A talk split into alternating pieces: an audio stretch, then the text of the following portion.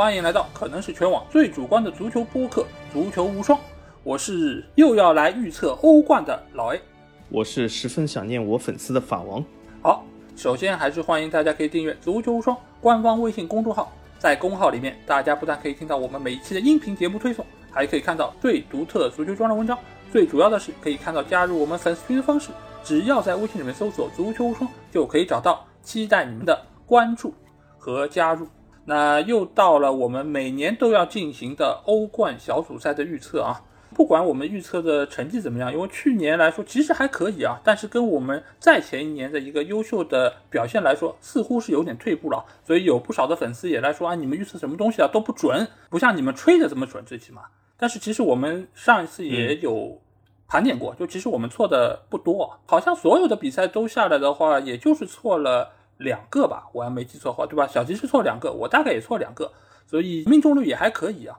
所以照例啊，在每一年欧冠小组赛开打之前，我们还是会进行欧冠的预测。那顺便要对于期待我们西甲还有意甲前瞻节目的朋友要说声抱歉啊，因为这两个礼拜都有一些时效性的内容，所以使得这期节目我们会再往后推一推，预计在下周一上线啊。如果是西甲和意甲的粉丝，到时候你们可以期待一下。我们会做出怎样主观的一个评断啊？但有个先提条件是，接下来一周足坛没有地震级的大事啊，不然我们会要点评一下。嗯，对，希望如此吧。是，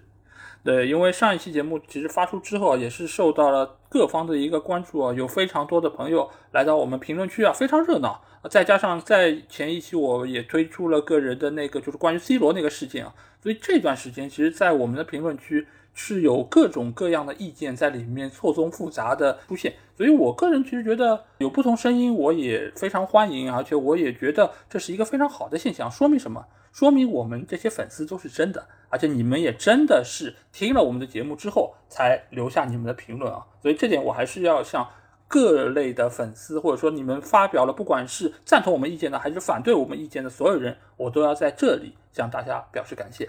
好，那我们来回到今天的这期主题啊，就是欧冠的小组赛。因为就在八月二十七号的凌晨，我相信有很多朋友也跟我，还有就是群里的一些小伙伴一样，就是观看了这个抽签的仪式啊，然后也看到了这么多足坛的豪门被分到了八个小组啊。那照例，我们和去年情况一样，我会先来介绍一下简单的一个基本情况。在八月二十七号凌晨，欧足联在土耳其的伊斯坦布尔进行了二一二二赛季。欧冠的小组赛抽签仪式啊，抽签的嘉宾呢就是两位曾经的切尔西球员伊万诺维奇还有埃辛。按照规则，其实很多的平台上都已经介绍过，我在这里简单的说一下吧。就是三十二个球队会被分成四个小组，第一档位的球队是去年的欧冠冠军还有欧联冠军切尔西和比利亚雷亚尔，还有六个球队分别是欧战积分排名前六联赛的冠军，就是曼城、拜仁、国米、里尔、马竞，还有葡萄牙体育。这八个球队是第一档位的球队，剩下的二十四支球队将会按照他们各自俱乐部的欧战积分顺延八个队伍一个档，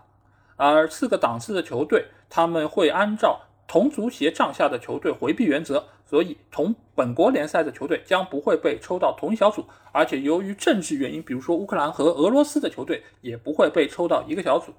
而且还有在去年节目里面，我特意强调过的一个红队和蓝队的一个分组情况啊，就是欧足联把十一队球队进行了分开，他们会分到不同的半区啊。这个其实是有啊，切尔西、曼城、利物浦、曼联等等，一共有十一组球队，这些球队他们会落到不同的半区。除此之外，基本上就是按照顺序将这些球队一一抽出啊。接下去我们会讨论八个小组的一个具体情况。小组赛将会从九月十五号进行到十二月九号进行六轮，而淘汰赛的抽签将会在十二月十三号进行。啊，那基本情况就是这样啊。照例我们将会按照从 A 组到 H 组的一个顺序，和大家来盘点一下这些小组的一个基本情况，包括哪一些球队是我们看好的。将会出现球队，包括还有就是死亡之组啊，或者说是可能的潜在的一些黑马球队。那我们事不宜迟，就会先来从第一组开始啊。那今年的 A 组将会由英超的冠军曼城队和法甲的巴黎圣日耳曼、德甲的莱比锡红牛还有布鲁日这四个球队将会组成 A 组。那我想先问一下小吉，你觉得这个小组里面哪些球队是最有可能出现的？这个小组其实看上去挺强的，因为这个小组有两冠两亚的球队参加，对，而且呢，其中呢有几个球队呢，其实不说实力，名气都是挺大的。除了布鲁日以外，其实布鲁日呢，我本人来说呢也挺喜欢、挺看，因为我平时有点喜欢看比甲，所以说布鲁日呢也是一支，至少我看来也是一支实力挺强的球队。而且上赛季布鲁日在欧冠的表现相当不错，所以我觉得这组呢总体来说是一个实力很强的一组。但是呢，这组在我的定义下呢，还构不成死亡之组。那因为我对死亡之组的定义呢，是四个球队，每一个球队都能够有当小组第一或者小组第二的潜力，也就是导致这个组十分的死亡，也就是谁都有可能被淘汰，谁都有可能出现。那么这个小组呢，虽然就是我讲布鲁日呢，我本人。觉得他还挺厉害的，但是他其实和另外三个球队呢还是有一定的差距，所以我觉得这个组呢其实差一个球队就会成为死亡之组，但是呢他明显就是啊有一个还竞争力稍微弱一点，所以我并没有把它定为死亡之组。那么回过来看，如果出现的话呢？以往来说呢，就是欧冠是三个名额出现，对吗？第一、第二去欧冠，下一轮第三去欧联。那么这个赛季呢，其实欧足联对欧战的三个杯的其实赛事呢，做出了一个重大调整啊。其中一个就是大家都知道，就是这个赛季多了一个杯，就是这个欧会。当然，你可以叫它欧会也好，欧协也好，就不论叫什么名字，反正就是这个协会杯。那么，由于协会杯的诞生呢，这个赛季其实不知道大家有没有注意到，就是欧足联对另外两个杯，就是欧联和欧冠的赛制也进行了一个重大的革新或者重大的变化。也就是让欧联和欧冠的小组第三位没有那么舒服了。换句话来说呢，既然它没有那么舒服的话，那么也就是导致其实小组争夺会更激烈一点，谁都不想去第三，因为有的时候以往就是第三你自动掉入下一个杯赛，那么应应该说也不是很坏的结局。但是这个赛季大家都知道，就是第三名你不能直接进入欧联的下一轮淘汰赛，你要进行一个附加淘汰赛，也就是和欧联的小组第二进行一轮附加轮，附加轮进行完。以后才能和欧联的小组第一晋升第二轮，所以说这次这个赛制的变化呢，导致其实第三名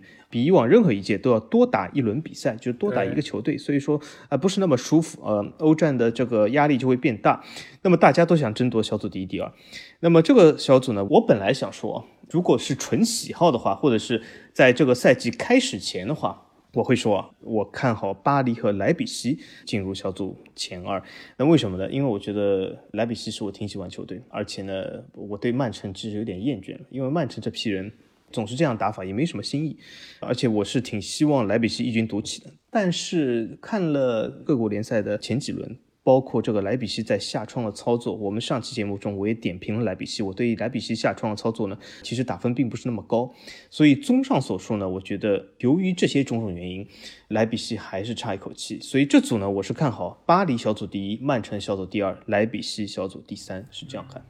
我和小吉对于死亡之组的一个标准不太一样吧，就是他觉得是四个队伍都有可能出现的叫死亡之组，那我觉得是整体实力最强的一个小组。就是死亡之组，所以就是 A 组，其实就是我心目中最死亡的这么一个小组啊。为什么这么讲啊？就是上一次的这四个球队全部都是进入了小组赛，而且他们的成绩是非常优秀的。就是曼城、巴黎都是小组第一，莱比锡是小组第二，而布鲁日当时是小组第三。四个球队分别拿到的积分是：曼城十六分，巴黎和莱比锡都是十二分，布鲁日拿到了八分。所以四个球队一共拿到了四十八分。这四个球队，你说他们实力不强吗？最起码他们的综合实力是最强的，所以我觉得他们的一个竞争已经是非常的激烈啊！而且去年曼城是打到了决赛，大巴黎是四强，莱比锡是十六强，而布鲁日他小组第三也去到了欧联，也最终是打到了三十二强。所以这四个球队，我觉得今年啊还是能够给我们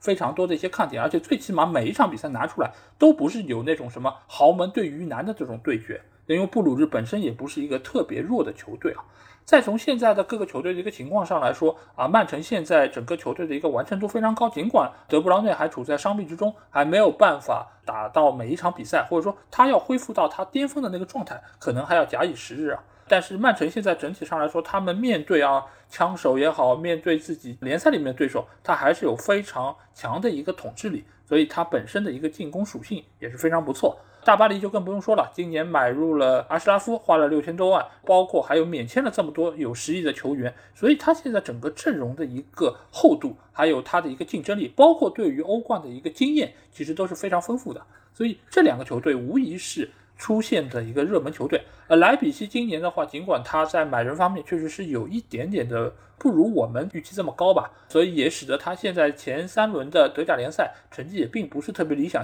在我们录节目时候暂列德甲第十，相对来说不太匹配我们之前对他的一个预期吧。因为再怎么讲，莱比锡也最起码应该是德甲三强的这么一个实力。三强，对。所以目前来说，目前的莱比锡，我觉得对于曼城还有大巴黎来说。应该是很难占到便宜，甚至于说现在应该是至少差了半个档次。因为去年大巴黎和莱比锡和曼联是一个小组的，而且最后巴黎和莱比锡是同积十二分携手出线的，所以当时的大巴黎正好是处在一个打盹的阶段，而莱比锡确实处在一个非常积极向上，然后整个打法也是非常开放。当时因为也还是纳格尔斯曼带队嘛，所以整个这些球队在当时可以说是一个档次，但是。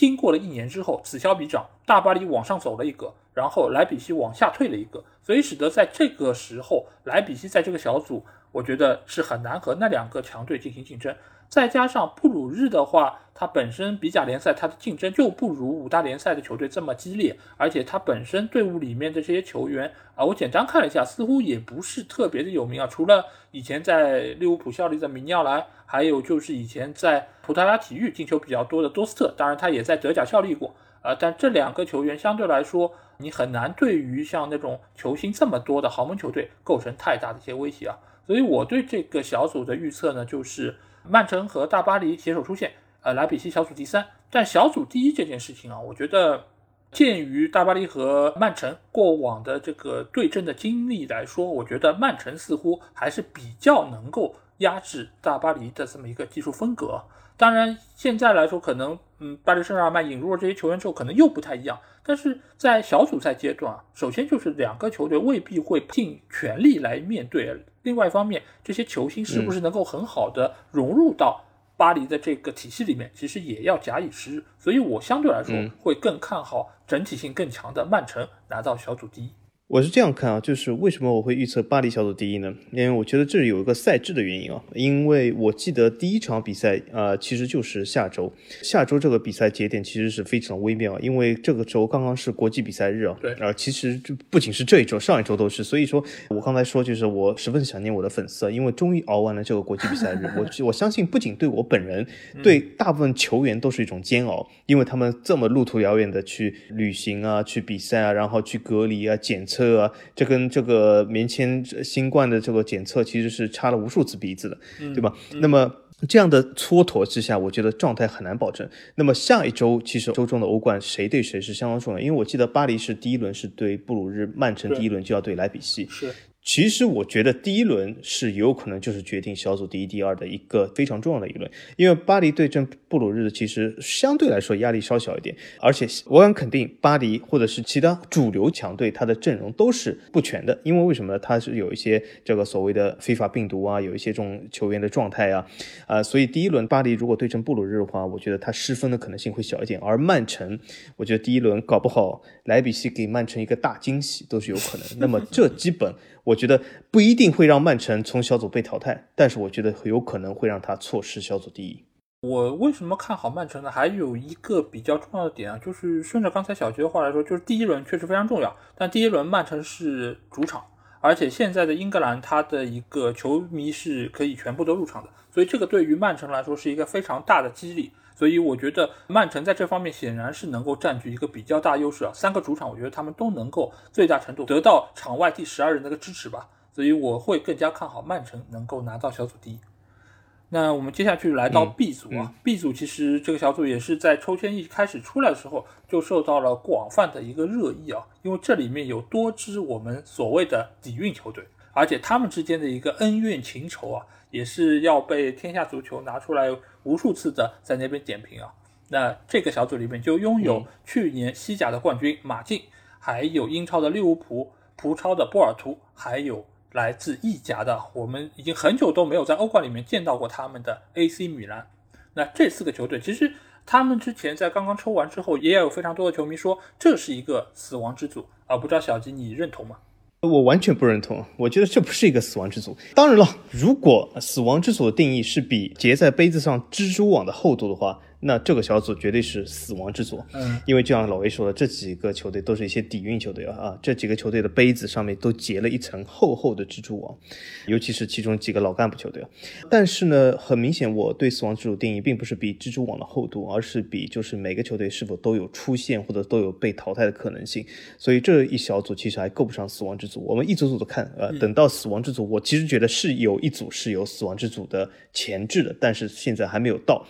那么这一组来说，为什么我说它不是死亡之组呢？因为其中有两个球队其实它出不了线。那么从另外一个角度来说呢，我觉得这个组的，应该说不仅不死亡，而且我本人觉得出线形势是十分明朗的。我觉得这组小组第一、第二难说，但是我觉得出线的球队肯定是利物浦和马竞。这两个球队其实从无论是状态来好、实力来好，就是阵容的纸面实力来好，其实都要比另外两个球队强。另外两个球队，我们可以首先稍微看一下波尔图。波尔图其实是一支所谓的黑马球队，因为为什么呢？它有具备一定的实力，但是它的曝光度不够啊，所以说球迷了解它，当当然知道它这个名号的球迷相当多，但是你真的，我可以。问一下这个在收音机前的这个听众朋友，你们最近有没有看过波尔图的联赛？我相信百分之九十九人是没看过的。所谓当然，现在大家都说葡超是第五联赛，但是我相信你们看过这个第五联赛人是凤毛麟角啊。所以说大家都是知道有一号这个球队是个老底蕴球队，对吗？啊，有几个杯子。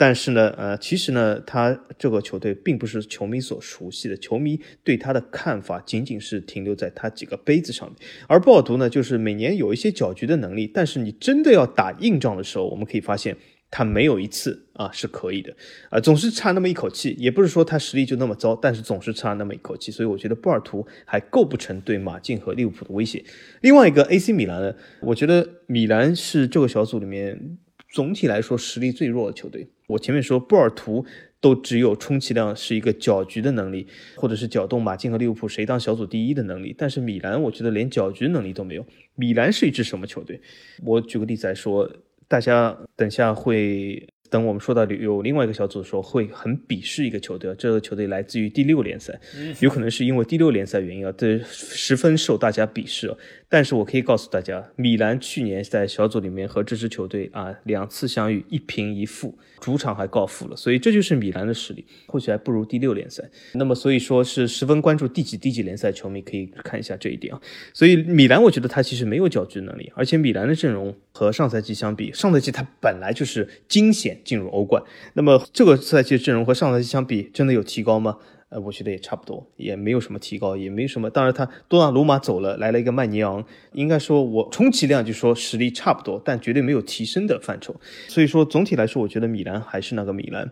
第一次欧冠，这么多年以来第一次欧冠，我觉得好好把握一下，刷一下这个呃曝光度挺好的。但是要小组出线那是没有机会的。呃，所以说总体来说，我觉得这一组的出线形势十分的明朗，不是死亡之组，而是一个强弱分明的小组。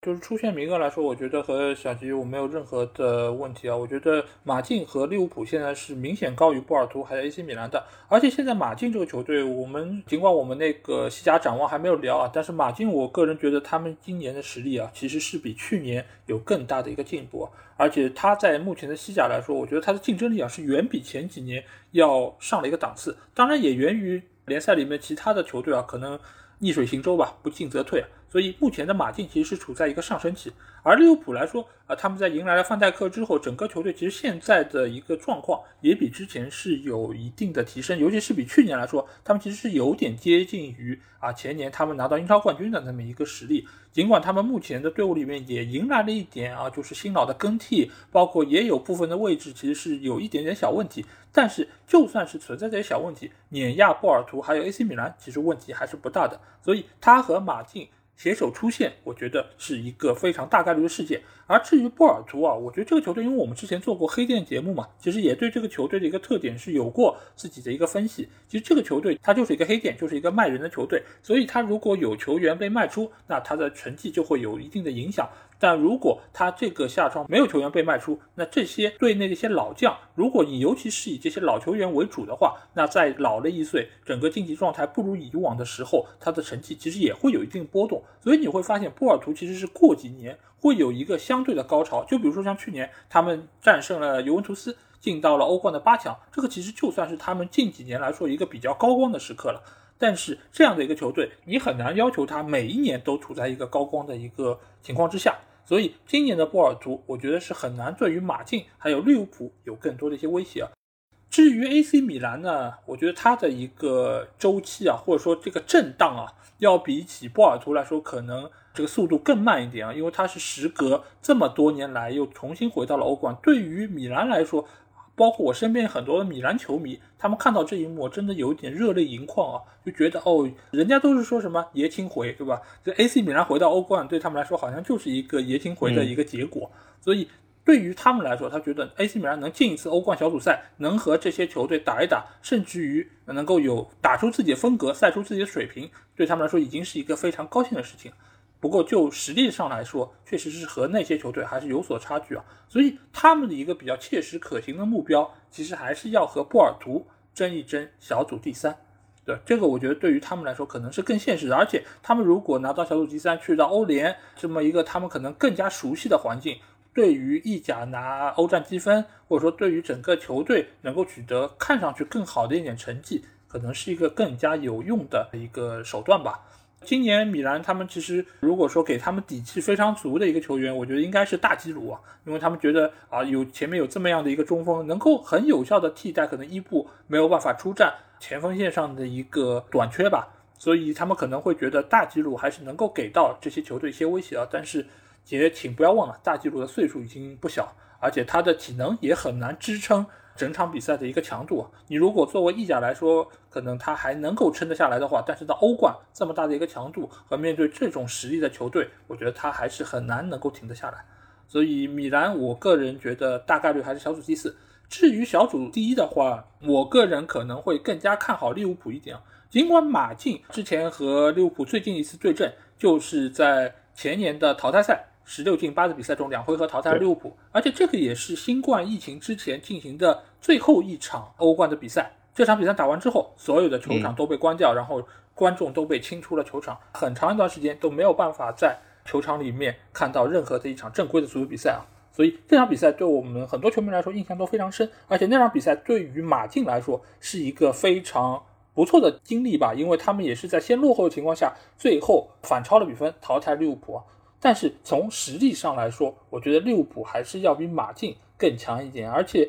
对于马竞这样的队伍，利物浦确实从风格上来说不是特别喜欢啊，因为马竞的防守还是会比较的牛逼长一点。而且他们在目前的一个情况下，他们的三条线其实都有实力非常强的球员，包括他们还从巴萨租回来的格里兹曼，拥有说明书的格里兹曼能够打出什么样的水平，其实也是直接决定了马竞今年的成绩能够达到一个怎样的高度啊。所以，我个人还是会更加偏好一点利物浦吧，因为利物浦这种比较积极的奔跑的这种打法，尤其是他们现在右边路啊，整个几个球员的一个速度，包括他们的一个进攻能力，我觉得还是能够从马竞的一个后防线或者说他们的内部能够找到一点空当，能够从马竞身上拿到一点进球和积分。所以我看好利物浦拿到小组第一。那我们接下去来到的是 C 组。那 C 组的话，其实是拥有几个，呃，相对来说所谓的豪门球队不是那么多吧。首先是来自于葡超的冠军葡萄牙体育，啊，其次是有德甲的多特蒙德、荷甲的阿贾克斯，还有土超的贝西克塔斯啊。那这四个球队里面，呃，小金你觉得谁会是出现的热门呢？这个小组的格局很明了，这个小组是一强多弱，嗯，所以说这个一强呢是一定会出现，因为小组出现名额不是一个是两个，所以说一强就算是有部分比赛拉垮，我觉得它出现仍然是没有任何的问题的。它这个一强就是多特蒙德，多特蒙德我觉得实力要比其他几个球队都是要领先一个档次的，所以说是一强多弱是呃完全明了的一个格局。那么另外三个呢，我把它归类为多弱，另外三个其实说实话，我觉得实力在伯仲之间，每一个球队都有可能成为小组第二，每一个球。的也可能成为小组第四，都是有可能的。那几个球队其实说句实话，名气也不小，也是一些球迷能够津津乐道。可是平时他们的比赛、他们的联赛又从来不看的。呃，那三个球队。那么这三个球队里面呢，我略微看好一点阿贾克斯。那为什么呢？其实。最近几个大赛或者是几个这个欧战，我们都可以看出，荷兰足球还挺唬人的。什么叫挺唬人啊？就是他的联赛里面刷出来球员这个数据啊，都是响当当的。就是我我们上期转会也说过，他动不动来个十比零，来个十二比零，那么这种数据很容易刷啊。一个球员动不动就有赛季双二十，二十个进球，二十个助攻。但是呢，问题就是这些球员如果离开了荷甲以后呢，他们数据有一个巨幅的跳水。那么我们从荷兰国家队的表现也可以看出，这个荷荷兰国家队有的时候就是关键场次里面也会拉垮，但是对弱队呢又是非常呃善于刷数据。从这个角度来看呢，应该说阿贾克斯我并不是很看好他。可是问题出在另外两个，另外两个其实也不太行。土超和土耳其队在欧洲杯的表现，我们可以看到，就是最近一期好像的土耳其的本土球员他的实力十分有限。那么土超呢，呃，随着前几年的其实一个比较明显的崛起以后啊，近几年应该是表现平平，除了其中有个球队曾经。啊，击败过曼联以外，啊，其他真的都说句实话，土超球队真的是乏善可陈，对吧？以前我们都知道，球迷好像特别喜欢三这个数字，一直说葡萄牙三强啊，这个叫什么荷兰三强。其实土超不是有三强吗？就是贝西克塔斯、加拉塔萨雷和那个费内巴切。对。可是大家回想一下，这些什么加拉塔萨雷啊、费内巴切啊，上一次还有一些成绩是什么时候的事？已经是很早以前的事了，所以说土超其实最近几年也挺衰落。那么佩西克塔斯呢，这次呢异军突起，在土超里面呢，呃取得了一个好成绩，来到了欧冠。但是我不觉得他在欧冠上有很大的竞争力。那么最后一个葡萄牙体育这个球队呢很有意思，那为什么呢？最近就是呃喜欢黑法甲的同学呢特别喜欢葡萄牙联赛 啊，这个他们对葡萄牙联赛的热衷啊真的是让我非常的赞叹，挺好的。那么葡萄牙体育呢作为这个他们最喜欢的葡萄牙联赛的冠军，理论上是有点。实力，但是呢，大家可以看一下，葡萄牙体育其实上赛季有个夺冠功臣，也是号称葡萄牙体育中的野兽球员，就是有他就是走路一条龙。嗯，这个努诺门德斯他已经去了巴黎了啊，所以说葡萄牙体育其实已经没有这个球员了，呃，所以说葡萄牙体育或者我叫他里斯本竞技吧，我觉得这个名字我觉得更顺口一点。我我们小时候一直叫里斯本竞技叫惯了，叫了十几年，那么我就觉得里斯本竞技呢。总体来说还是会比阿贾克斯或许弱那么一点点一丢丢吧，那所以我觉得最终呢，第二会在里斯本竞技和阿贾克斯之间产生，但阿贾克斯或许有一些微弱的优势。所以说这组是这么看，那么另外一个呢，很明显就会去欧联。当然说到这里，也不能说很明显去欧联，因为为什么？我们之前已经提到了啊，今年这个赛制不一样啊，他其实还直接去不了欧联，他去了欧联，先要打一轮附加淘汰赛，啊，这个附加淘汰赛过关以后，才能正式进入欧联。那么这个球队有没有可能击败其他欧联小组的第二呢？我看也悬啊。这个小组，我觉得多特是高出其他三个球队一档的一个强队。所以我觉得他们拿到小组第一几乎是九成以上的概率吧。我非常看好多特能够迎来这样的结果。尽管今年其实我们也说到，多特的马伦似乎他的一个表现其实还是要啊再验证一下。呃，毕竟他的一个速度能不能完全的成为爆点，能够给到哈兰德他的一个支持，就是也要看一下。但是不管马伦有没有，他只要不往自己门里踢，我觉得多特怎么样也是小组第一。这个问题应该不是太大。那剩下三个球队呢？本来我是觉得啊，里斯本竞技应该是能够比阿贾克斯强一点，然后阿贾克斯呢又要比贝西克塔斯要好一点。但是呢，我后来看了一下他们的具体情况，其实我觉得这三个球队啊，真的是怎么讲，有点脚碰脚的感觉，就是水准真的是差不太多。这三个球队谁拿到小组第二，我都有点不奇怪。那我先说被大家可能最不太看好的贝西克塔斯吧。就贝西克塔斯，其实今年我们可以看到，他其实是从强队引入了好几个不错球员，比如说巴舒亚伊。那这个球员在切尔西的表现啊，其实都不要说他表现，就是他其实没有上过几次场啊，但是他其实到啊，比如说水晶宫或者说是其他一些球队，他的一个包括多多特，还有多特蒙德，他也去过。对，所以 所以其实他的表现其实一直都还可以，你很难说他是一个非常厉害的，对一个神锋啊，或者说特别，但是他是一个还蛮有实力的，或者说能够以一个比较稳定的一个效率输出的一个球员。所以他去到土超的话，我个人觉得他还是非常厉害，而且他去欧冠的话，面对这些非豪门球队，他还是能够打出自己的一些水准。还有一个球员就是从巴萨，他们是啊拿到了皮亚尼奇。其实这个球员呢，你现在来说也已经进入职业生涯的后期，那你也很难说他是一个非常好的一个输出点。但是他的经验，还有包括他在欧冠上面的一些他以前的一些比赛，觉得对于他来说，对于贝西克塔斯来说都是非常有意义的。而且他们队内有一个今年刚刚从莱斯特买断的一个球员，就是拉希德阿扎尔。这个球员其实，在贝西克塔斯已经有段时间了，而且他也是上个赛季呃贝西克萨斯的助攻王。他其实是一个非常全面的球员啊。所以这次贝西克萨斯重返欧冠的话，我觉得这几个球员的一个表现，能够对于他们整个球队的一个进攻是有非常好的一个提升。所以我会对于在原来这个基础上给到他们更多的一些看好。那剩下几个球队，包括里斯本竞技，其实刚才小季也说到了，就是他们其实是有卖出了几个有实力的核心球员，所以对于他们的整体的一个体系来说，我觉得是有影响的。而且对于欧冠这些球队来说，你但凡是有一点点的。呃，一些闪失或者说弱点，其实都很容易被对方抓到啊。所以我觉得葡萄牙体育，呃，它其实是某种程度上有所下降。而阿贾克斯这个球队，我们也知道，它每年能卖出几个球员不好说，完全看有几个球员的数据可以刷出来。但是今年我翻了一翻他们的一个阵容，我发现其实还是以几个英超的一个老球员，比如说以前南普顿塔迪奇，这么多年了，还是阿贾克斯的一个中场的核心。但是他们今年的一个比较新的球员，其实是以前西汉姆的那个阿莱，一个高中锋球员。这个球员其实他的一个冲击力，还有他在门前的一个抢点能力，应该还是可以的。但是总体上来说，这种都不是一个能对球队有非常大的一个提升的球员。所以剩下三个球队，我觉得他们将会为啊一个小组第二的名额会拼尽全力啊。所以我目前来说，可能会更加看好葡萄牙体育拿到小组第二。阿贾克斯是第三，而贝西克塔斯是最后一名。那接下去我们来到的是 D 组啊，D 组的话其实也是有诸多的强队啊，比如说来自意甲去年的冠军国际米兰，来自于西甲的豪门啊，西超的一个非常著名的球队啊，皇家马德里，还有乌克兰的顿涅茨克矿工和一个新军啊，就是来自于摩尔多瓦的。蒂拉斯波尔警长队，哎，这个球队就算是老球迷，其实对他也应该不是太熟悉啊。尽管他其实在过往的几年的欧冠的资格赛，其实都是出战过的。那小金，你对于这个小组你是怎样认为的呢？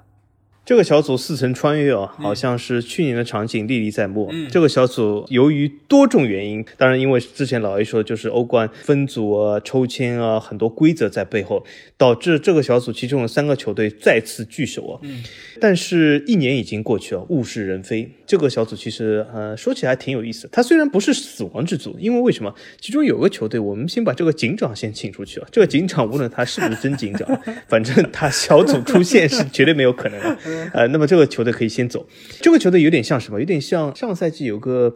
匈牙利球队，我已经不记得他叫什么名字了。呃，反正名字也不短，菲罗斯城。对对对，反正他没有警长，这是我敢肯定的。但是我觉得他最后的结局和这匈牙利球队是一样了，就是小组被淘汰。所以先把这个警长放在一边。那么另外三个呢？其实有意思，这另外三个上赛季在同一个小组。啊，但是我觉得这个赛季呢，他们的小组排名会有所变化。首先啊，我这里要恭喜这个敬畏哥，也有一句话就是，去年国米啊，在这个小组竟然惨遭淘汰，就成为第四啊，就是欧联都没有捞到。敬畏哥真的。很让人敬畏，他怒了，嗯，呃，但是这个赛季我可以告诉这个张公子啊，别担心，这个赛季你不可能第四，因为警长肯定是第四 啊，这首先要呃有一点安慰一点。但是另外几个球队呢，我觉得，哎，从综上所述呢，我还看好国米成为这个小组的头名。那为什么？嗯，我来看一下，呃，首先这个顿涅茨克矿工，矿工要不是因为欧足联这个赛季，其实矿工，哎，我我要说两个球队，我要点名批评两件事啊。第一件事是欧足联取消了客场进球这个规则，导致了法甲的摩纳哥成了第一个受害者，对啊，真的是可惜。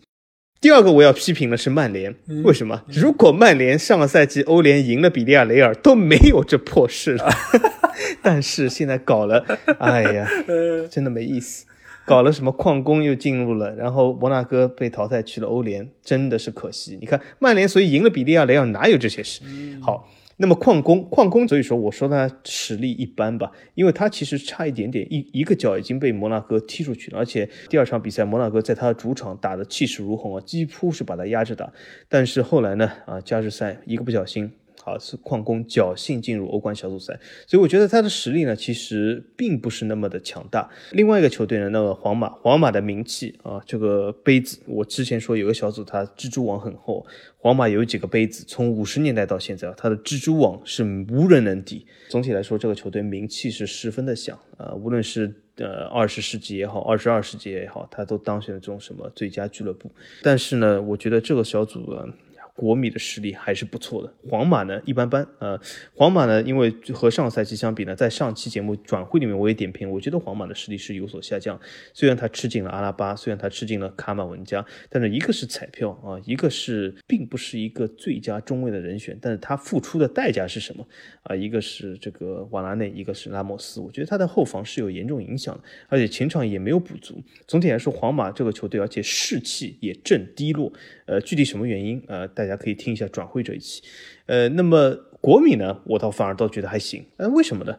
虽然两个球队，如果这两个球队要比债务的话，我觉得皇马。啊，能够压过国米一头，呃，但是呢，国米虽然债务比皇马少一点啊，但是我觉得张公子由于受到美国资本的压力啊，由于意大利这个国有银行对意大利的球队是没有所谓的输血的，呃，所以说张公子他找不了意大利国有银行，找不了意大利纳税人，他只能找美国资本。那么美国资本呢就没有这么客气了，就没有这么耐撕了，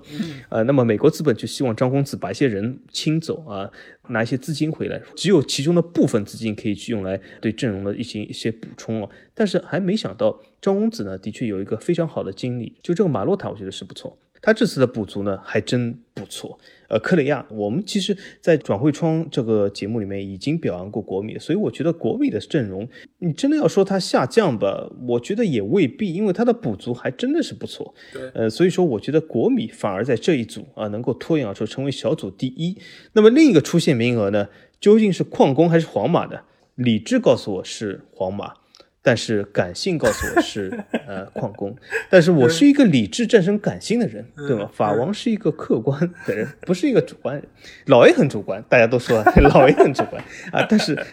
我是一个客观人，所以我选皇马进入小组赛啊的第二轮，就是他进入淘汰赛。那么矿工呢，去打欧联附加赛。哎呀，这个小组。我觉得前两名肯定是国米和皇马，因为他们现在实力啊，尽管他们经历了上个赛季的一个波折之后，而且他们的财务问题确实也对两家俱乐部有非常大的一个影响，但是他们采取了完全不同的两个策略啊，就是国米他是卖出了队内的几个实力派的球员，而且换回了大量的资金啊，在这个情况下，他们在今年其实也没有买什么特别花钱的球员，所以整体上来说，他们是修修补补再过一年。但是呢，他们整体实力我只能说是下降的有限，其实整体拿出来还是非常不错的。而皇马来说呢，他们其实也是出了一些球员，但是他们回笼的资金其实也并没有完全花出去，对吧？这个我觉得也是他们心有余而力不足吧。反正最后交易没有达成，所以今年的皇马其实是比去年的实力是有所下降的，而且那些核心球员，不管典礼中场啊，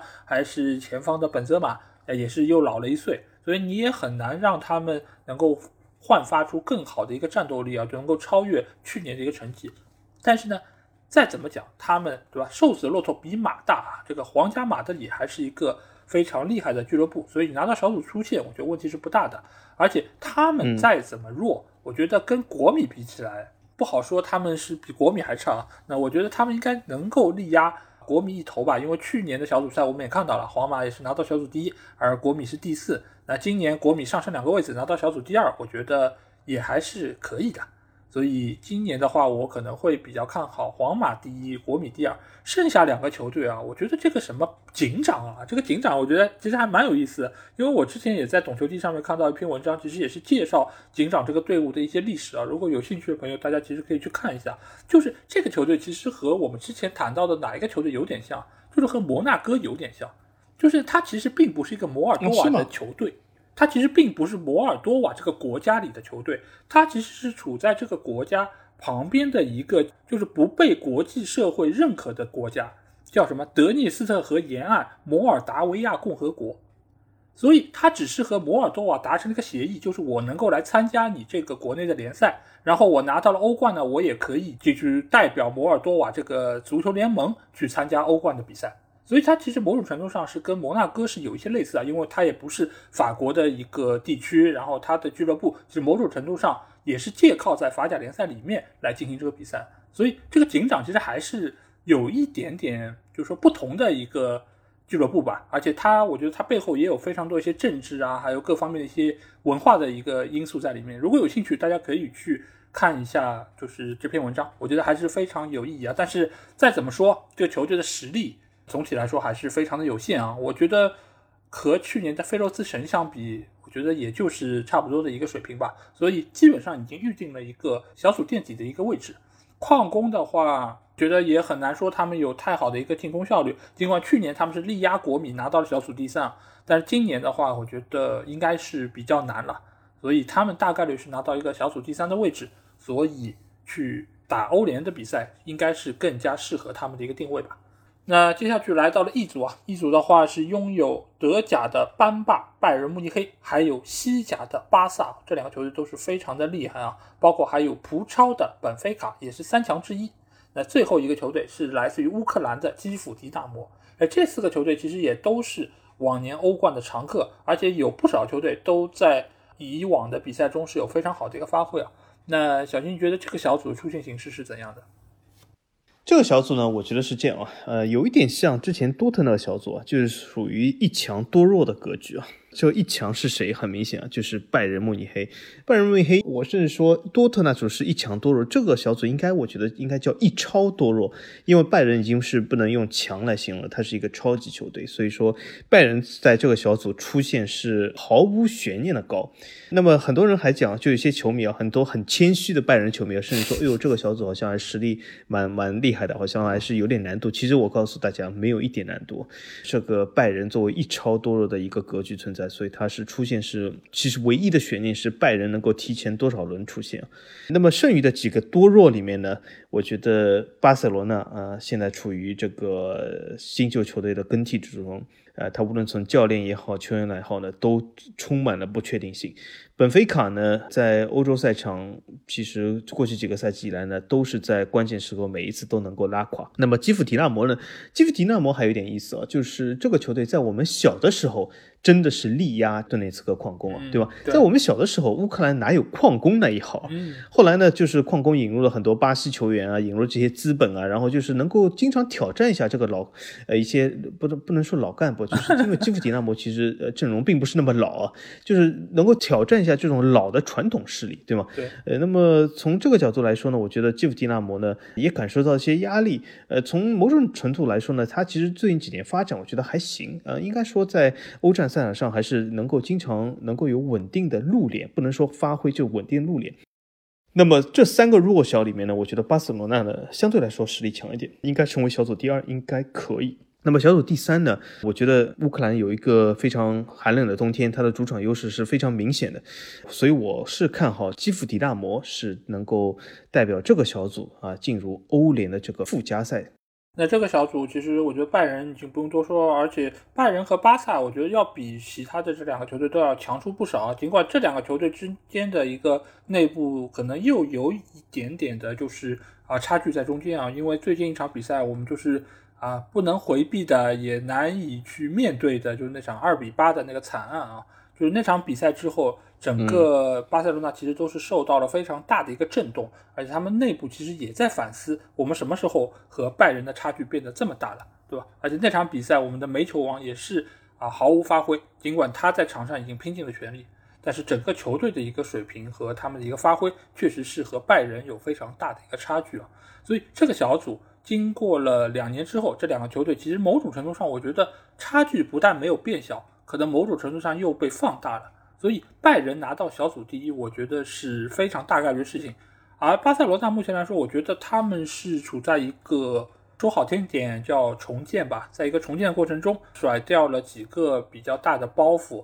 对于整个球队目前来说，只能倚仗这些薪水比较低，但是还是能够打的一些球员啊，包括最近那个德佩的表现，其实还是非常不错。队内的一些荷兰帮，其实现在是发挥出了他们的一个啊自己的贡献吧，包括他们教练也是荷兰人。在接下去，他们可能其他的一些球员也要发挥出他们的一些水准，才能够维持住啊巴萨在西甲的一个豪门的地位。我觉得是非常重要。而且在今年我们可以看到，就是西甲的这个传统势力其实是得到了一定程度的威胁啊，包括皇马、巴萨在内，其实这两个球队目前来说受到马竞还有塞维利亚的一个压力，其实是非常大的。所以巴塞罗那在今年的欧冠，不管他能不能就是走到多远吧，我觉得他们其实都是会有非常大的一个压力在那里，因为联赛其实对他们来说是更加重要和关键的，所以我很难保证他们在之后比赛中不会有那些分心的情况。所以我觉得巴萨应该是能够拿到小组第二，很难挑战拜仁的一个位置。那剩下两个球队来说，我觉得本菲卡其实还是一个非常不错的球队，因为他们尽管也是黑店，也会卖很多的人，但是他们每年的一个下限其实还能够保证的还不错。他们下限基本上就是什么别小组垫底，所以我觉得本菲卡还是能够拿到一个小组第三位置。而且他们在往年面对基辅迪纳摩的时候，他们战绩其实还是占据非常大的优势啊，因为最近的两次对阵，他们都是战胜了基辅迪纳摩，而基辅迪纳摩。作为一个比较老牌的乌克兰球队，在这几年啊，其实我们对他的一个印象不是太深啊，因为我们都会知道矿工啊那些巴西球员，包括他们在场上一些表现，时常都能够挑战到一点点豪门球队。但是基辅迪纳摩其实是去年的乌克兰的冠军，而且在今年他们的整体表现和球队的状态都要比矿工更好。所以目前的这个基辅迪纳摩其实也并不是我们印象中的那个可能就是打酱油的球队，他可能某种程度上可以来威胁一下本菲卡的一个位置，但是限于他目前我们各方对他的一个了解，那我觉得还是有点难度。本菲卡因为它目前来说，它其实有几个比较有名球员，包括就是以前曼城的奥塔门迪，对吧？以前那个热刺的维尔通亨，其实现在都是在本菲卡队内效力啊。所以这个球队，它目前来说，最起码从阵容上来说，还是一个比较不错的球队。而基辅迪纳摩的话，他队内的一些球员，相对来说，可能我们对他的一个了解程度还是比较的不足。所以从纸面上，还有对于他近期的一些表现来说，我个人还是会更看好本菲卡的一个表现。那接下去的话是来到了 F 组，F 组的话是拥有去年的欧联的冠亚军啊，比利亚雷亚尔，还有曼联，包括还有意甲的。现在近几年表现非常不错的亚特兰大和瑞士的新军啊，博尔尼年轻人啊，这个其实也不算新军，因为他之前也是参加过欧冠或者欧联非常多年的一个比赛啊，只是他不经常能够出现在我们的视野之中啊。那这个小组来说，小金你觉得谁会最后以小组第一出现呢？这个小组呢，我觉得格局呢稍微就是混乱一点，但是呢，其实总的来说层次还是比较明显的。因为我觉得这个小组曼联和亚特兰大的实力其实是略胜呃另外两个球队的，所以我觉得这个这个小组应该是两强两弱的格局。因此来说，其实出现形势并不是那么错综复杂。我是这样看的：博尔尼青年人其实是一个非常具备搅局实力的球队，其实有点像布鲁日。嗯，因为博尔尼青年人其实他啊，而且之前还出过一些不非常不错的德甲教练，所以说我觉得这是一个。新军啊，或者是新人的一个摇篮，应该说是一个不错的球队。那么另外的三个球队呢，我觉得这次呃小组出线的第一、第二就是诞生于曼联与亚特兰大之间啊，谁是第一？我觉得有点难说。本来我觉得就上期转会窗节目我也这样说，就是本来我觉得曼联是肯定是小组第一，那么亚特兰大呢是小组第二啊，两队携手出现进入下一轮。但是呃，曼联最近引入了这个。就是门前蹭一蹭单不一定进去的这个球员啊，呃，就是，呃，既然这样的话，我觉得，哎呦，这个好像把本来已经非常清晰的形式有点就是迷雾化了啊。那么这样来说的话，我我觉得曼联总体来说还是有小组第一的呃潜力啊，但是亚特兰大机会也不小。那么第三的格局呢，我觉得肯定是比利亚雷尔。比利亚雷尔首先大家很看好他，就是说他是欧联的新冠嘛，他而且还淘汰了曼联。那么他是不是能够在这个小组里面进入一个前两名呢？我觉得是不可以。为什么呢？因为这种淘汰赛的决赛呢，它往往是这种一场定胜负比赛呢，比较考验教练的这种临场应变的能力，而且是比较多的一些那种所谓的不确定性啊，有些偶发的因素会比较多。但是呢，欧冠小组赛虽然呢。总共只有四个队，总共只有六轮比赛。但是六轮比赛和单场定胜负来说呢，还是要更考验阵容的厚度，这种球员的总体实力，或者是说综合实力。那么从这点来看呢，曼联肯定是强于比利亚雷尔，而且曼联在转会窗里面在几个位置上有所补充，在一个位置上有所减弱。那么总体来说呢，曼联还是。稳步上升的。那么从这样来说呢，呃，我觉得比利亚雷尔这个赛季在欧冠这个小组里面呢，很难再创奇迹。但是呢，他本来嘛，就像老 A 说的，瘦死的骆驼比马大，他毕竟是欧联的新科冠军，他战胜这个博尔尼青年人，拿到一个欧联附加赛的名额。我觉得应该没什么问题。那么他又回到他所擅长的欧联，那么也恭喜他能够在欧联中再创新高吧。嗯，这个小组我觉得曼联和亚特兰大应该是要比剩下两个球队更强一点。尽管曼联对于比利亚雷亚尔过往的战绩其实是非常的平均啊，就五场比赛其实都是打平的，只是最后一场比赛呢点球输了，就是因为德赫亚那个点球没有罚进，所以使得矿工最后晋级了小组赛，那就是各种各样的原因造就了这个蝴蝶效应，使得最后。摩纳哥遭殃了，酿成了法甲的悲剧。对对对，嗯，但谁能想得到呢？一个西班牙的门将居然会有这么大的一个功效啊！但是曼联对于黄色潜水艇这个球队啊，其实本身来说，它其实并不是特别的，我觉得是战术风格上是有一些克制吧。就是这样的球队，对于曼联来说是很难能够以一个大比分战胜，或者说是能够有一个比较实际上碾压。所以，对于黄潜这样的球队，曼联可能不是太适应。但是呢，并不代表曼联的一个实力，或者说他们的出现形式，会因为这件事儿会有一个比较大的问题。所以，从出现情况来说，我觉得曼联和亚特兰大还是能够在实力上碾压比利亚雷尔。而且就是亚特兰大这几年，其实在欧冠的一个表现也是非常的稳定啊，而且他们队内也有非常多就是打法很开放，然后非常积极主动的一些球员，包括在今年的欧洲杯，其实他们的表现也是各队一个非常大的亮点，比如戈森斯，包括梅勒，还有佩西纳这几个球员其实都是非常不错，而且他们的一个前锋球员穆里尔其实也是效率非常的高啊，所以这个球队我觉得他们相比于黄色潜水艇。我觉得还是有一些优势啊。尽管我一直对于比利亚雷亚尔的一个情况，我觉得他们的纸面阵容看上去一直是亮点不多，但是他们的主教练，我一直觉得是非常不错的一个水平，因为他在战术上是有非常独到的一些想法。但是呢，我觉得相比于亚特兰大来说，就是你也很难能够呃化腐朽为神奇到这个地步。所以大概率，我觉得还是以小组第三结束他们这个小组赛的一个征程。至于博尔尼年轻人啊，因为从来也没有看过他们比赛，但是我知道他们的教练是瓦格纳。这个教练我们其实也多次说到过他的一个执教的理念，包括他的一个水平啊。所以我不太明白，就是他为什么能够去到这个位置。当然，他能够把博尔尼年轻人带到欧冠小组赛，那。那暂且我们还是再给他一点机会吧，看看他能不能够用自己的表现挽回我们之前对他一个比较不太好的一个评价吧。所以这个小组我觉得问题也不是太大，就是曼联我预测他们小组第一，亚特兰大小组第二，比利亚雷尔第三，博尔尼年轻人第四。那来到了 G 组啊，G 组这个球队我觉得哇，这个是有一点群雄乱战的一个感觉啊，就是来自于法甲的冠军里尔，还有西班牙的塞维利亚。奥地利的萨尔斯堡红牛，还有来自德甲的沃尔夫斯堡，哎，这个小组我觉得好像是我们看到现在就六个小组以来，好像看上去最错综复杂的一个小组。小金，你觉得呢？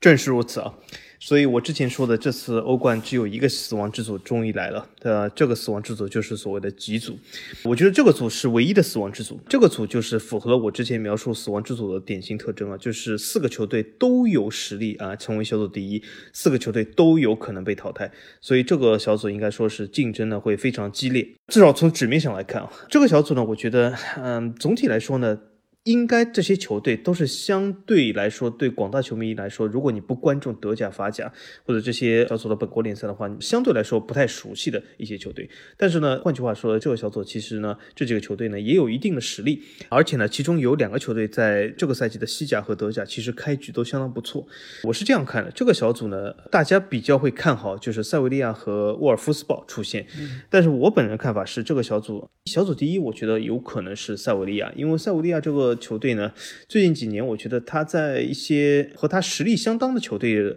之间的发挥呢，还是比较稳当的。对于比他实力更强的呢，我觉得他总是会差一口气。那么之前就是我说这个小组呢，四个球队实力都相当的接近。那么我觉得塞维利亚呢，在这些实力接近的比赛中发挥相对来说比较稳定，所以我看好他成为小组第一。小组第二呢，我反而是看好这个法甲里尔。虽然里尔 今天才刚刚输了，又输了，呃，给了洛里昂，应该说是状态挺糟糕的。但是我呢，已经有一点点对这个高温内克有点就是动摇了。但是我希望他能够改变我这个动摇的想法，就是下一轮呢，还是能够直面沃尔夫斯堡的时候取得好成绩。但是总体来说，里尔的阵容其实是非常不错，应该说是比沃尔夫斯堡只强不弱的。所以我是看好里尔成为小组第二。沃尔夫斯堡呢，就是和奥地利这个红牛呢进行一个这个德语区的一个德比。沃尔夫斯堡我为什么不看好他呢？啊，的确啊，他在德甲啊三轮以后第一遥遥领先。但是我觉得他站的这些球队呢，要么是保级区球队，要么是这个所谓的升班马，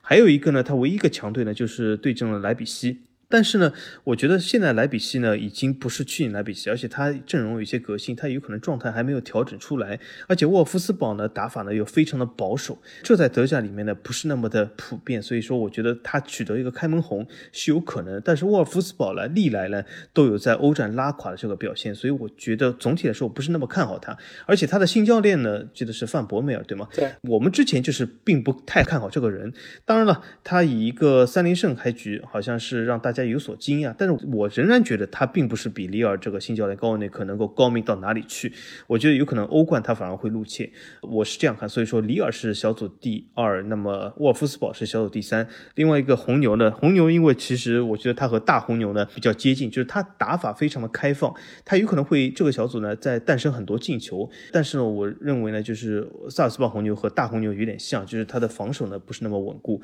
最终呢就是屈居小组第四。我是这样看。那么之前呢，我发现呢，就是我和老 A 其实每个小组的预测都非常的接近，或者说基本是一致的。这在我们以往的节目中其实非常很少见的发生。这从某种程度来说，也也是今年这个欧冠的小组格局，我觉得是强弱分明。那么这个小组呢，我也是觉得有可能是唯一一个我们两个或许会产生一些分歧的小组啊。我们拭目以待，我们看一下老 A 是不是印证我这个讲法。对，因为其实我们在事先因为没有对过台本嘛，所以我们在。各自做功课的时候，我在看这些小组分组的时候，每一组我看下来，我觉得好像也只有几组是有可能会不一样，而且我也大概率能够猜到小吉会预测怎样的一个排名。那塞维利亚其实在我这里，我觉得是一个这个小组里面应该是要强出。其他几个球队至少半个档次吧，因为这个球队我们以前也说过，就是他的主教练一直都是战术素养比较高，而且这几年他们买入的球员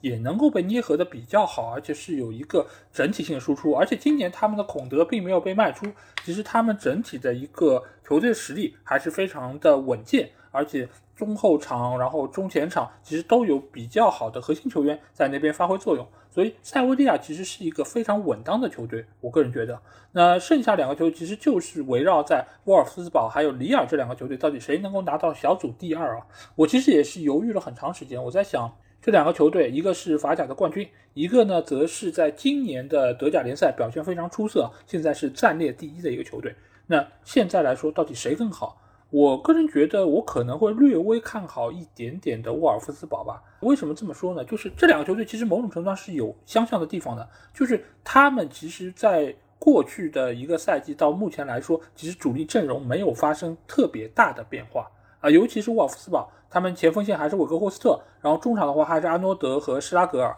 然后后场的话还是我们之前提到的克拉鲁瓦还有布鲁克斯的一个中卫组合，所以他们的整个一个体系，尽管是换了教练。但是其实整个打法还有就是这些人员方面，其实没有任何的变化。而且我也可以看到，就是沃尔夫斯堡在德甲已经进行几轮比赛里面，他的一个阵容其实是非常稳定的。那这个对于他整个一个球队的一个输出，只是一个非常好的保证嘛。而里尔来说，尽管他并没有像我之前预测那样，就是啊，经过了一个冠军之后啊，就是卖出大量球员，这点和国米是有比较大的一个区别。他还是有非常多的球员是留在了阵中，比如说啊，伯特曼，包括还有乔纳森·戴维、伊尔马兹等等这些球员，其实他还是留在了队内。尽管他们啊卖出了麦尼昂，其他几个球员是有被卖掉，但是整体的一个框架还是留在那里。而且他们也经历了换教练这样一个事件。所以目前来说，我觉得里尔要相比去年的一个整体实力还是有所减弱，所以我相比之下可能会更加看好一点。目前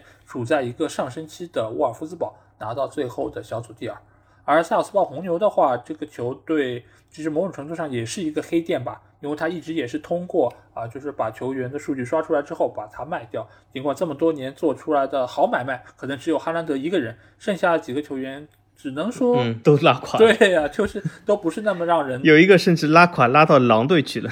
对啊，而且还被当成中国人了，对吧？那 这个就是、嗯，对对对，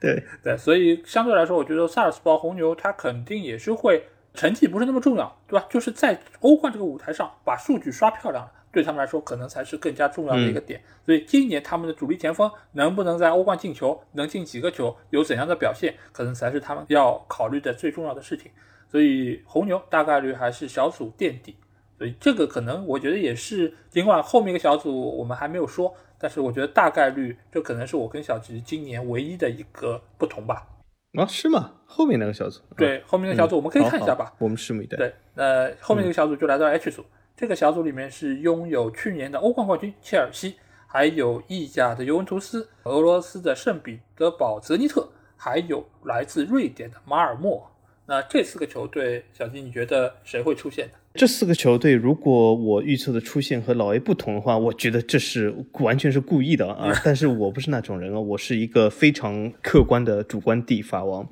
那么我是这样看啊，这个小组应该说出现的话，肯定是切尔西和尤文图斯，因为另外两个。实在是扶不上去啊！就是我有的时候其实挺期待一些就是冷门啊，什么这种乱七八糟的这种什么大跌眼镜啊，呃，打破什么这种老传统啊，这种老底蕴球队的垄断啊，我其实一直很期待这些东西。但是很遗憾是，这个东西不会在这个小组发生，因为为什么？因为另外两个实在是扶不上去。我先首先说一下另外两个马尔默，马尔默这个球队呢。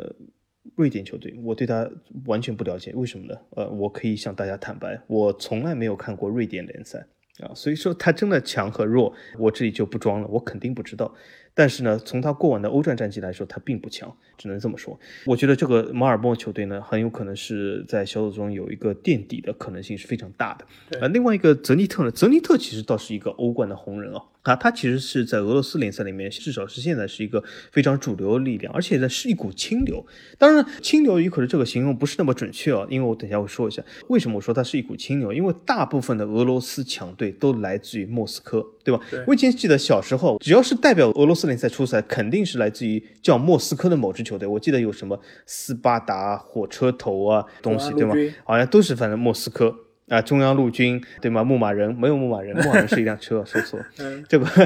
所以说这个反正是莫斯科某某某。但是呢，后来曾几何时，泽尼特作为圣彼得堡的一个球队，其实圣彼得堡这个城市在俄罗斯和莫斯科的地位其实和北京、上海非常相像啊。对，那么就是圣彼得堡球队，它异军突起了，而且它的球服相当的漂亮，它的队标相当漂亮，我都非常喜欢，所以我之前称它为一股清流。但是呢，后来进行了一些比较深入了解以后呢，我觉得它不是一股清流，它有可能是一股泥石流。那为什么呢？圣彼得堡这个球队所在地区和他的球迷啊，十分的种族歧视啊，这点是我是十分反对的，而且是一个非常愚昧落后的这个东西啊。所以说它是一股泥石流。但是呢，呃，来到这个欧冠这个舞台呢，我觉得它实力有一点，但是呢，总体来说要搅动切尔西和尤文图斯呢还不至于，那也不太可能。当然了，我个人希望圣彼得堡这个成绩差一点。就是成为小组第四，当然，呃，马尔默呢要抢到他小组第三的这个地位也很难。那为什么呢？我是希望他成为小组第四以后呢，他的这个前锋阿兹蒙终于可以离开来我们里昂。之前搞了半天没有进入里昂，真的是非常遗憾啊。所以怀着一点私心，我希望他成为小组第四。但是如果理智的告诉我的话，我觉得泽尼特呢，呃，成为小组第三去打欧联的附加赛没什么问题。另外两个球队呢，切尔西啊、我觉得是实力。比较突出，他成为小组第一的可能性相当的大，或许没有之前拜仁成为小组第一的可能性那么大，但是我觉得切尔西应该也有八成的可能性成为小组第一。那么尤文图斯呢，应该说是一个重生的球队，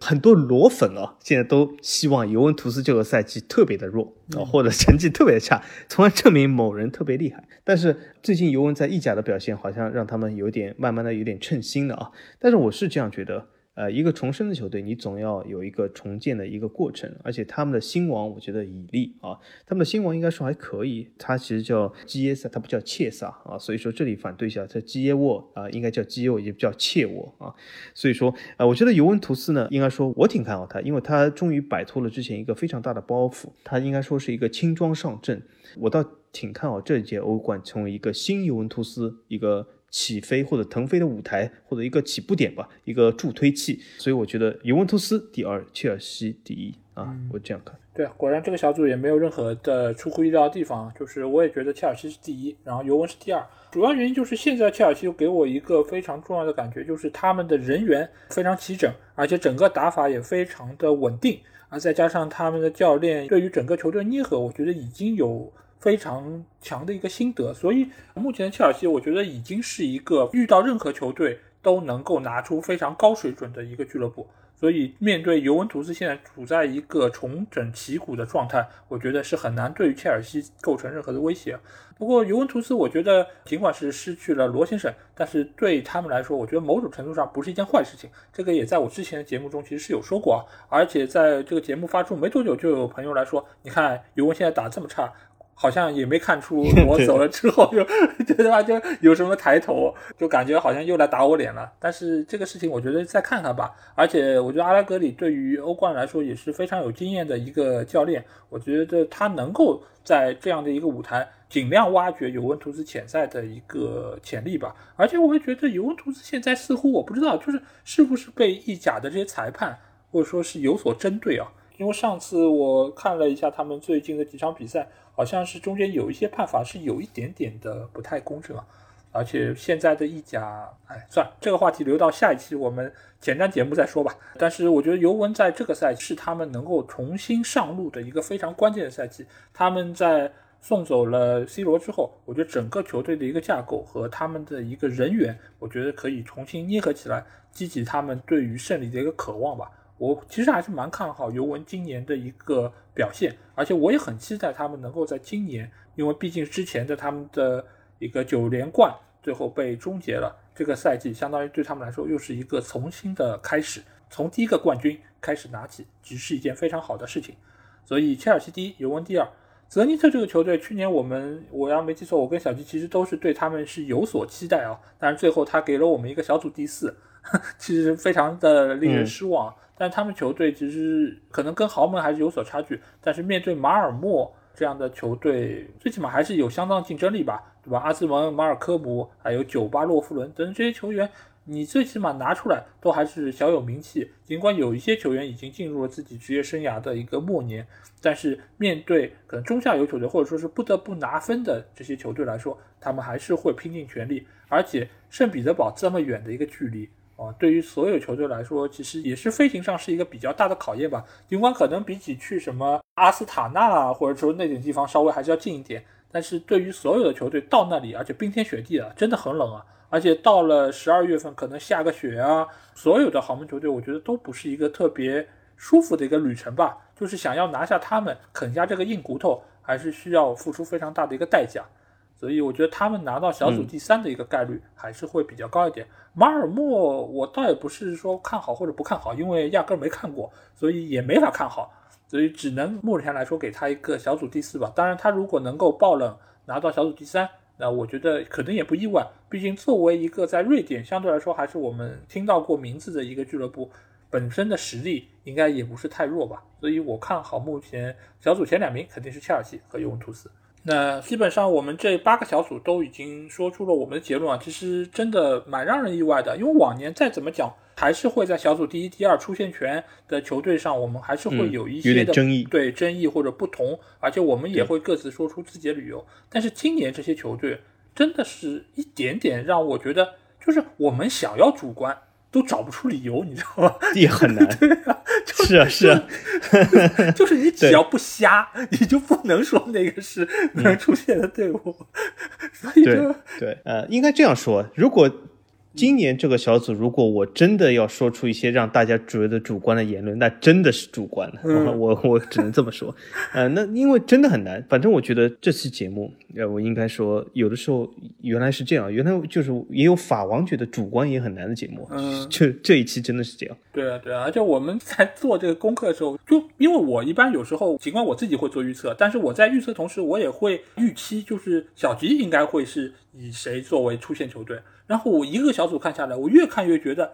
哇，这节目做下来一点变化都没有。就是我跟小吉的一个立场，有时候应该是因为不同，所以会显得这个节目会有些意思，或者说大家会有些争论。居然一期节目做下来毫无波澜，毫无争议，这样的节目你们听上去。会觉得有意思吗？我也不知道啊。哦，我觉得会啊，因为很多客观地会觉得这很客观。对啊，我我想说，这么客观的节目，你们会觉得有意思吗？我不知道，你们能在评论区给我们留言吗？因为这期节目我觉得挺客观吧，应该没有任何主观地方，对吧？强队就是这么强，弱队就是这么弱，然后我们都选了强队，然后第一、第二名，最多可能我说的小组第一你们不认同，可能你们的主队你觉得可能更强一点，但是其他方面我觉得就出现和去欧联啊或者小组垫底，这个应该觉得很客观吧？这可能是。我们有史以来最客观的一期节目了吧，所以我觉得可以听听大家意见吧。我觉得那这样，老 A，我们给大家我们两个各自一个主观的机会吧。嗯，我问一个问题，然后我们再进入下一趴。好，你觉得刚才我们点评所有球队里面，有哪一个球队具备黑马和颠覆我们刚才点评这个潜质？我们各说一个，怎么样？我可以先说。嗯，好，你先来。刚才就是大家听了我就是关于这个出线点评啊，就是小组第一、第二，应该说是毫无波澜。就像老 A 刚才说的，基本和老 A 也是百分之一百不说，就百分之九十以上的吻合。但是如果让我选一个球队会成为黑马的话，我选的是基辅迪纳摩。嗯，我觉得基辅迪纳摩这个球队有可能是，刚才我虽然说预测他是小组第三啊，但是我觉得这个球队有可能。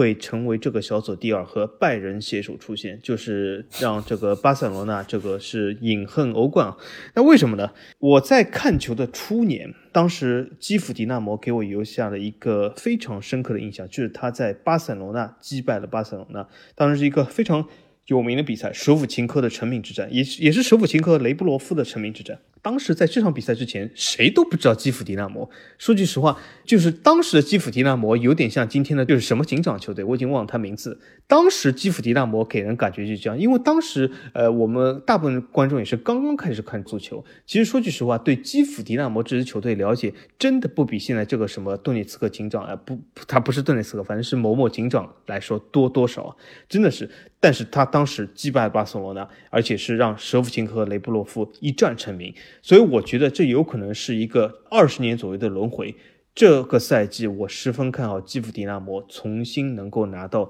这样一个二十年轮回，就是击败巴塞罗那，能够呃进入下一轮，也是有这个可能的啊。呃，所以说我觉得如果是说黑马的话，我会看好基辅迪纳摩成为一匹不大不小的黑马，淘汰巴塞罗那进入下一轮是有可能的啊。如果要我选一个的话，我可能会更加看好的是红牛吧。就塞尔斯邦红牛这个球队，其实这么多年来一直都是奥地利的班霸球队。他在本国联赛里面几乎是没有可能旁落冠军。而且，如果他哪一年是没有拿到联赛冠军的话，我觉得这个对他球队来说，尤其是被红牛收购之后，我觉得是一个极大的失败啊。尽管他每年都在往外面卖人，然后有很多的主力都流失了，但是他还是能够一如既往的霸占整个联赛里面一个榜首的位置。所以我觉得红牛其实他如果在于本国联赛没有办法牵制他过多的精力的情况下，他在欧冠里面应该可以有比较好的一个发挥，而且他所在这个组里面这几个球队也没有说有任何一个是传统意义上的豪门球队，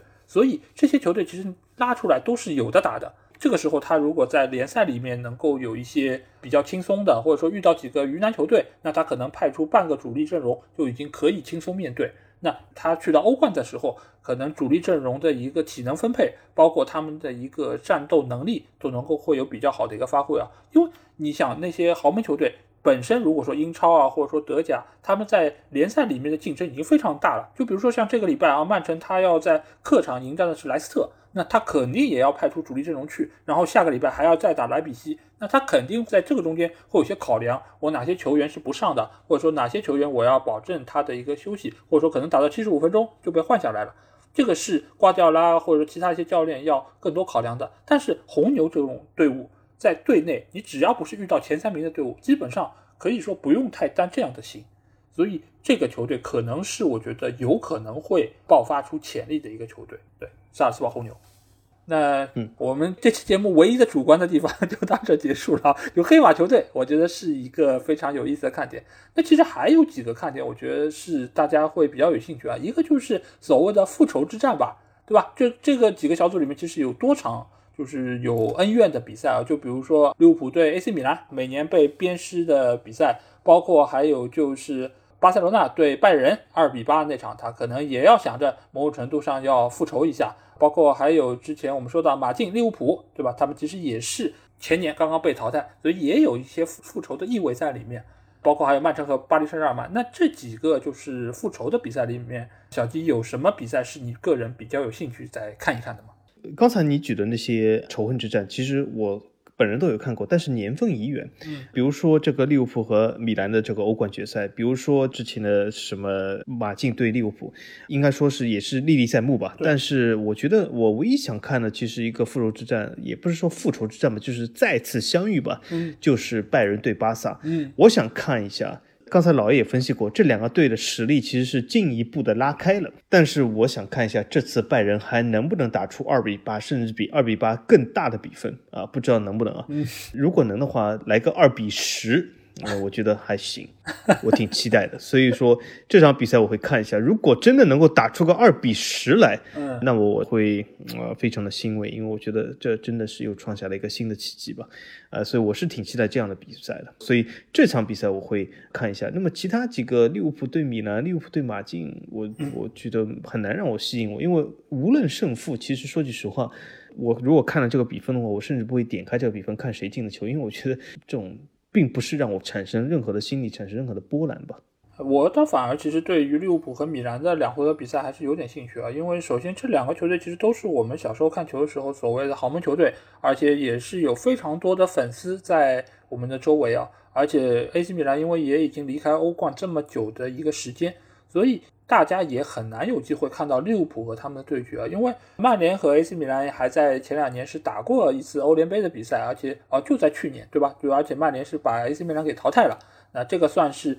终结了，就是大家对他们的一个想念吧。的现在利物浦又来了，尽管其实他们在那场就是欧冠决赛之后，其实还是打过一场的，就是米兰后来是战胜了利物浦，但是这个也是十四年前的一个比赛了。所以现在时隔十几年，这两个球队再次来到我们面前，其实是会有很多的球迷，包括我在内，其实是对他们的一个对阵是有些兴趣啊。尽管呃，现在这两个球队可能在水平上并不是一个档次的，但是大家看到这两个球队能够相遇，还是会心存一点点的怀念吧。我觉得这也是对于自己青春时候的一个回顾。那当然，就比如说你像现在，如果还能够有一个什么贝尔格莱德红星，或者说是其他的一些以前的那些老球队，能够有机会遇到，能够再打一场的话，我觉得也还是很有意思吧。嗯，毕竟对于我们来说，就是还是有一点需要怀念的东西在那边。就像有些罗先生回到 曼联，我觉得也是很多球迷因为出于怀念的原因。对，所以我之前还提到了基辅迪纳摩，因为基辅迪纳摩其实也是一个让我怀念这个青春的一个球队。嗯，当时他的崛起就是其实我是看球的初期，而且他还给我留下另外一个深刻印象，就是他这个主教练还是一个什么前苏联的一个老帅，嗯，反正什么估计也是姓什么司机，反正是非常厉害。但是他给我印象不是他非常厉害，而是他在比赛中间，因为他年纪大了嘛，就是站不动，他就坐在这个教练席上。他后来睡着了，呃，所以说这让我非常的感慨。他这个比董路还厉害，对吧？董路是解说睡着，但是我们要考量到董路是半夜起来，对吧？这本来就是累。可是他是一个欧洲球队，在欧洲比赛，可是在比赛时候他睡着了，所以我觉得他是一个比董路更厉害、更传奇的人。这也是让我就是回想起以前很多非常有意思的往事啊。嗯，对的。而且最近好像也有朋友在我们的评论区留言里面说，我们的口气比董路还大啊！那这个我们真的没有董路的口气大啊，那人家就是能够在解说时候打呼噜，我们没有这本事啊！不要把我们跟他相提并论。我们在做节目时候睡着。对。所以我觉得，就是尽管今年的欧冠在分组上看上去好像是泾渭分明啊，就是强队和弱队好像这条线划得比较清楚，但其实还是有非常多的看点值得大家去看一看。而且下个礼拜欧冠就要开始了，而且结合着这周末将会开始的联赛，我觉得最近的好比赛真的还是蛮多的，值得大家更多的关注啊。那鉴于现在好比赛越来越多了，所以我们会恢复我们之前的一个固定的环节，那就是比赛预测啊。那这个礼拜我们要问一下小吉，给我们预测的是哪一场比赛呢？哎，我预测是一场欧冠比赛啊，正好是之前说的死亡之组几组的一场比赛，就是里尔对狼堡。嗯。这场比赛其实说实话还蛮难预测的，呃，因为为什么？一，它是死亡之组，四个球队实力接近；二，里尔新败，狼堡新胜啊。狼堡当然每个人的败法和胜法都或许有所不同啊，但是总体来说，这两个球队其实从纸面上来看，一个状态不佳，一个状态正佳，所以说总体来说挺难预测。但是我们再回想一下，里尔是一支什么球队啊？里尔这个球队其实对阵只要是实力比较差的人，呃，往往这个成绩都不太行。有的时候经常会翻船啊，这次对阵洛里昂就是一个非常大的一个呃典型的里尔的特色，而狼堡这个球队呢，有的时候呢，我觉得他因为是一支防守反击为主的球队，我觉得呃有的时候呢对阵一个和他实力相当的球队呢，往往就是有打不开局面，所以这场比赛呢，我是看好里尔在主场不败啊，就是要么就是小胜狼堡，要么是扳平狼堡，应该是这样的一个比赛。虽然说里尔最近的状态还挺差。但是我是这样预测，而且这次就是里昂应该说很有可能在欧冠取得一场开门红啊，小胜狼堡，或者是最次最次啊，能够和狼堡踢平，应该是不败的结束欧冠第一轮。我是这样看。嗯，哎，这场比赛其实我也犹豫了很久，因为就像我刚才预测几组的出线形势一样，就是我也是纠结了里尔和狼堡两个球队。我会可能更看好狼堡不败吧，因为这个球队之前我也会觉得他们可能要比里尔更加稳定一点，因为他们本身这个球队来说，他们的高中锋啊维格霍斯特的一个冲击能力还是非常强劲，而且就是整个中后场的这几个人员，其实。他们对于前场的一个支援还是非常充分，而且再加上他们本身也是一个防守相对比较不错的德甲球队。那这点来说，其实你放到德甲里面是一个异类，但是对于一个球队来说，我觉得是一个完成度非常好的一个选择。所以他们在欧冠里面，我觉得如果能够先立足于不败。然后再伺机获得胜利的话，那其实是一个比较好的一个选择。而且在这个小组里面，相对来说塞维利亚是比较高一档的存在，所以这两个球队直面对话，其实是直接决定了他们能不能出现，所以一定会是比较重视的一场比赛。那我要预测这场比赛就是。本轮小组赛最后进行的，也就是国米对皇马这场比赛，这两个球队其实我们刚才也说到，就是国米某种程度上比上赛季是有所下降的，但是下降的不多啊，我觉得还是一个非常有实力的队伍。而皇马这边呢，我觉得是被财政的一个问题有所拖累，所以他今年的阵容是有所下降，而且他也没有在前锋线啊有更多的一个补足，所以这场比赛我可能会看好国米在主场不败。那我不知道小鸡你怎么看？呃，这场比赛我其实比你看好的更激进一点，就是我看好这场比赛是国米会击败皇马。哦，原因就是我之前分析的他们的小组形势，就是我觉得国米其实这个赛季它从各条线来说都是不错的，它的引入的新援呃，首先质量非常不错，第二个就是他的新教练因扎吉，其实我挺看好他的。